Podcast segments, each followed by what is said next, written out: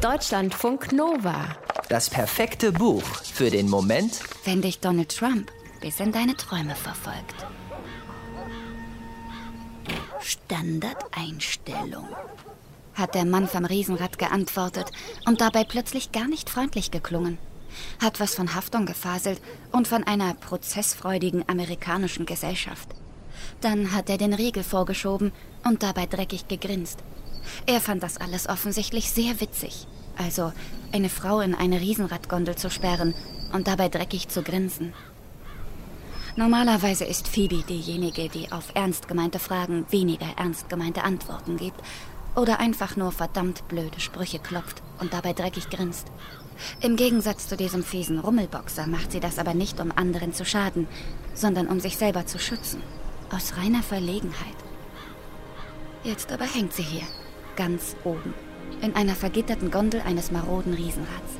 Wie ein Vogel in einem Käfig, nur leider ohne Nahrung, ohne Wasser, ohne Schatten und ohne Zeugen.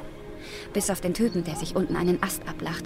Und bis auf die Hunde, die neben ihm sehnsüchtig die Gondeln ankläffen, als würden diese dadurch wie faules Obst vom Baum fallen können. Und leider steht das Riesenrad nicht auf einem beliebten Marktplatz einer kalifornischen Kleinstadt mit Blick aufs Meer, sondern am Rande eines toten Trailerparks in der kalifornischen Mojave-Wüste. Eher suboptimal, findet Phoebe. Und das alles nur wegen zwei alten weißen Männern. Der eine starb am 6. November 2016 und brach damit mindestens einem Menschen das Herz, nämlich Arabella, der Tochter von Phoebes bester Freundin. Der andere wurde am Tag darauf zum Präsidenten der Vereinigten Staaten von Amerika gewählt und somit zu dessen Untergang.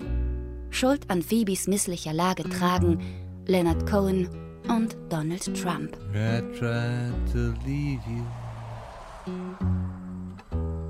Der wilde Detektiv heißt Jonathan Leesoms neuester Roman über ein Land am Arsch und eine Frau am Ende ihres Lateins. Der wilde Detektiv ist außerdem ein Spitzname für einen Mann, der besonders gut darin sein soll, Menschen zu finden, die nicht gefunden werden wollen. Genau deswegen sucht Phoebe diesen Mann auf. An einem Januarmorgen im Jahr 2017. Das Haus, in dem Charles heißt, so sein richtiger Name, sein Büro hat, macht keinen einladenden Eindruck. Die Fenster sind vergittert, das Gelände wirkt verwahrlost. Aber sie ist weit gereist. Sie kehrt jetzt nicht einfach unverrichteter Dinge um. Phoebe ist auf der Suche nach Arabella, einer Studentin, die sich seit mehreren Wochen nicht mehr bei ihrer Mutter, Phoebes bester Freundin, gemeldet hat. Sie vermuten sie in einem Tempel oder sowas, auf einem Berg in Kalifornien, auf dem auch schon der Musiker Leonard Cohen eine Weile gelebt haben soll. Und Arabella hat Cohen verehrt. Und Phoebe braucht eine Aufgabe.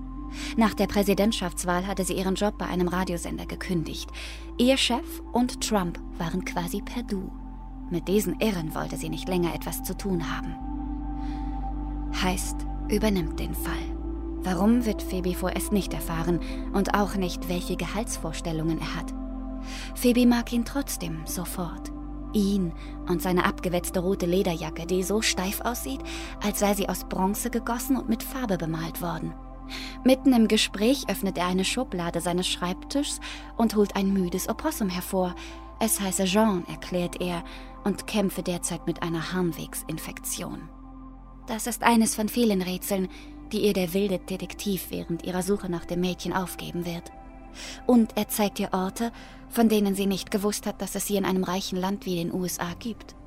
Orte, die im Schlamm versinken, Orte, die in der Wüste verdorren Orte, an denen trotzdem Menschen leben. Menschen, die sich Kaninchen und Bären nennen, die sich vor Kondensstreifen fürchten und für Rituale im Wald verschwinden. Menschen, die höchstwahrscheinlich nicht Donald Trump gewählt haben, dafür aber ein Leben in Freiheit.